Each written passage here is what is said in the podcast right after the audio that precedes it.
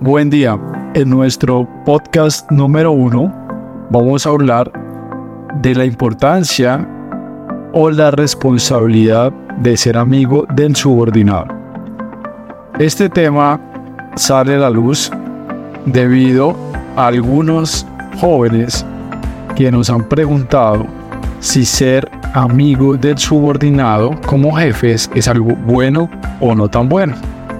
Entonces, literalmente la pregunta que hoy le voy a hacer a mi padre para que os ayude a contestar esto, ya que él es una persona con más de 30 años de experiencia en el ámbito de gestión humana, nos podría ayudar a contestar. La pregunta dice así, yo quisiera ser amigo de mis subordinados, pero siempre he escuchado que un jefe debe establecer distancia entre él y sus trabajadores, ya que en caso contrario se perdería el respeto. ¿Qué piensa usted que yo debería hacer? Mi personalidad es amistosa y me sentiría incómodo marcando una distancia solo para parecer el jefe y que me respeten. Esa es una pregunta de un caso hipotético teniendo como eh, resumen las inquietudes de muchos jóvenes que con cargos de liderazgo nos transmiten a nosotros, Arboleda Consultores, en el tema de su acompañamiento organizacional.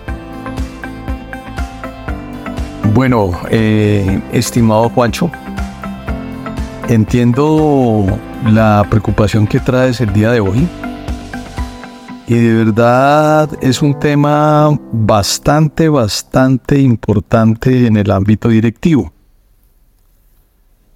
Pues bien, la relación entre un líder y sus subordinados es crucial para el éxito de cualquier equipo y organización. A ver, eh, me explico, aunque hay diferentes perspectivas sobre el tema, eh, podemos ofrecer algunos puntos a considerar para que las personas que nos escuchen tomen una decisión un poco más informadas.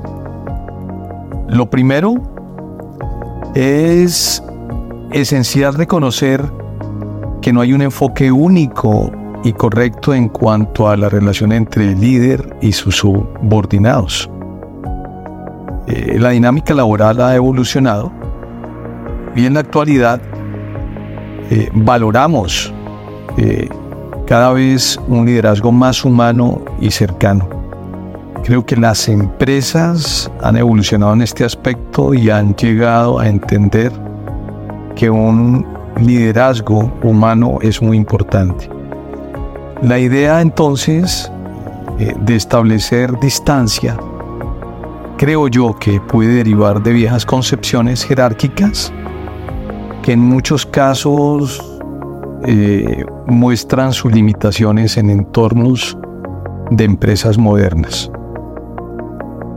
Eh, de otro aspecto, pero lógicamente manteniendo el mismo tema, Creemos que la autenticidad es la clave de un liderazgo efectivo. Mencionabas que en la pregunta que la personalidad es naturalmente amistosa, de que hacía la pregunta. Eh, o sea, personas que socialmente les gusta la cercanía, llegar bien, estar bien. Eh, y que esa personalidad amistosa para forzar una actitud distante puede generar desconexión con sus colaboradores porque pues no estaría actuando naturalmente la persona.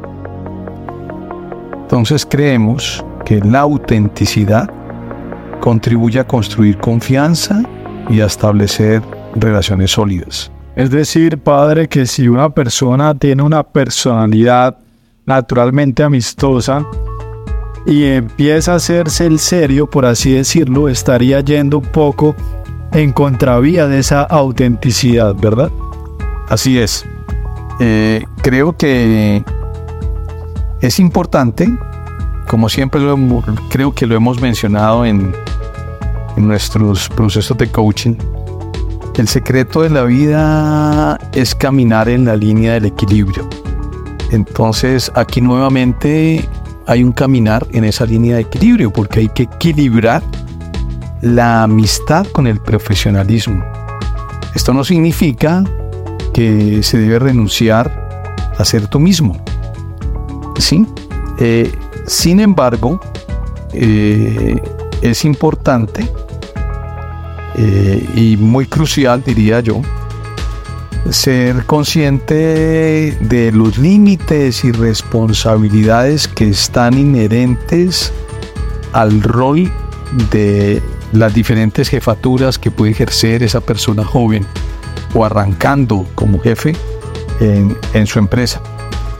Eh, es decir, volviendo al tema del equilibrio, se puede ser amistoso y asequible sin comprometer eh, la autoridad o el respeto que merece ese líder. Eh, la clave está en establecer límites claros y comunicar anticipadamente de manera efectiva las expectativas de cómo será ese estilo de liderazgo de, esa, de ese joven, llamémoslo así, de ese joven jefe. Bueno, padre, aquí quiero meter un poco el paréntesis. Eh, esta es una pregunta que como dije al principio es hipotética a raíz de la recolección de inquietudes de personas jóvenes con las que hemos hablado, que, que están iniciando sus procesos de jefatura. Sin embargo, creo yo que esta pregunta no solamente se debe limitar en el rango de la edad, porque también pueden haber ya posiciones senior que se siguen cuestionando esto mismo, ya que seguramente cuando iniciaron a, a ser jefes la cultura que existía en ese momento, esa cultura de liderazgo era de ser más lejanos, más serios, pero quizás tienen también una actitud amistosa y se han visto de pronto en esa contradicción de su personalidad con su estilo de eh, liderazgo por ser jefes. Entonces yo creo que es un tema que se aparta un poco también de la edad y más bien de cómo tú sientes que eres versus lo que sientes que estás haciendo ver como jefe. Eh, tienes toda la razón, Juancho. Eh, yo creo que una comunicación abierta es una herramienta vital. Eh, yo creo que la persona, así sea senior, junior, que quiera mantener un estilo de liderazgo cercano y abierto, debería hablar con su equipo eh, y anticipadamente al inicio de su proceso como jefe y explicar cómo desea que funcionen esas relaciones eh, en su entorno laboral. Es aconsejable dejar en claro eh, que se aprecia un ambiente amigable, cordial, de respeto, de buen trato pero eh, eh, lógicamente manteniendo ciertos niveles de profesionalismo y respeto mutuo. Eh, también creo que es importante fomentar un ambiente en el que los empleados se sientan cómodos, que puedan expresar sus opiniones y preocupaciones con confianza. Es decir, eh, que se pueda crear un espacio donde se pueda dar feedback o retroalimentación constructiva y se permita ajustar ese enfoque administrativo o ese estilo de dirección si es necesario.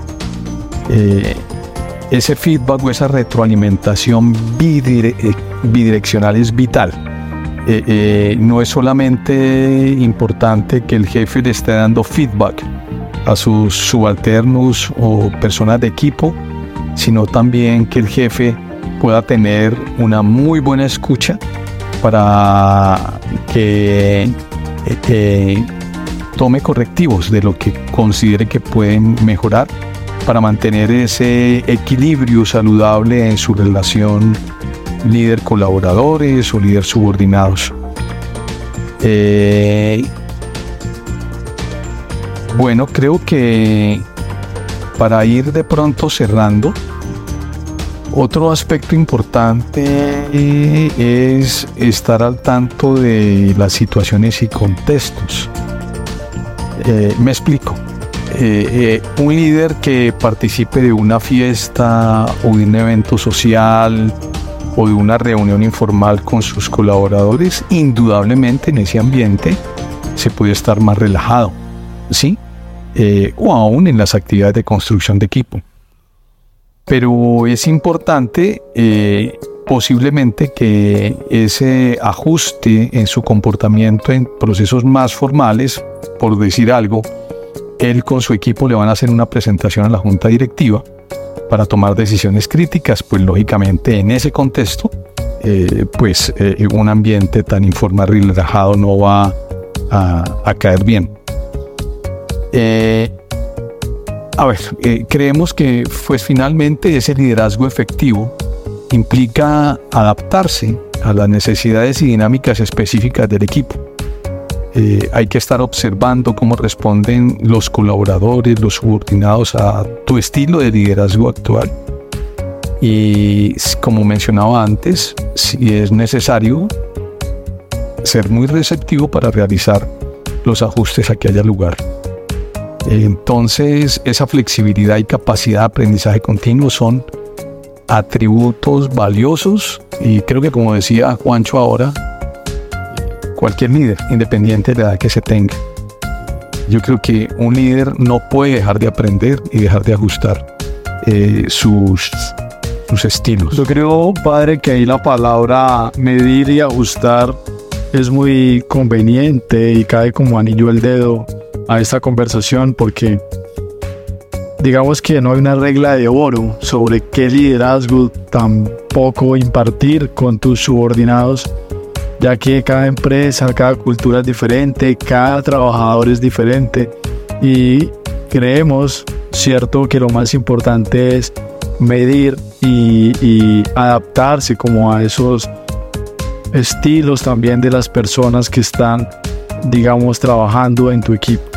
Porque de nada sirve, por ejemplo, ser súper amistoso y súper abierto con las personas si hay una, uno de tu equipo que necesita de pronto órdenes más directas y más claras y un poco más de seriedad. Entonces creo yo que lo importante es, como lo decías, ir midiendo y adaptándose. Bueno, eh, ya para cerrar, entonces haremos un breve resumen de lo que hemos dicho, de las principales ideas. Pues arrancaría con que un líder amistoso no necesariamente eh, por su cercanía entra en conflicto para ganarse el respeto de sus colaboradores. Lo otro es que la autenticidad, la comunicación abierta y la adaptabilidad son claves para, como mencionamos también ahora, eh, mantener ese equilibrio, ese caminar en equilibrio entre esa cercanía personal y la autoridad profesional que se debe tener. Eh, creemos entonces, estimado Juancho, que al comprender y abordar eh, estas expectativas que hemos mencionado de manera clara, eh, podemos generar con estas pequeñas recomendaciones un entorno de trabajo donde la amistad, la cercanía y a la vez el respeto y la autoridad coexistan de manera efectiva. Este es el resumen. Perfecto, padre. Muchas gracias por este espacio. Gracias también a todos ustedes por regalarnos estos minutos de su tiempo. Les recordamos nuestros nombres. Yo soy Juan David Arboleda, coach y mentor organizacional. Y mi padre Gustavo Arboleda, coach y mentor organizacional también. Tenemos una empresa llamada Arboleda Consultores. Nos pueden encontrar en la web arboledaconsultores.com, también en LinkedIn como Arboleda Consultores y estaremos felices de dialogar con ustedes estos temas de crecimiento personal y organizacional.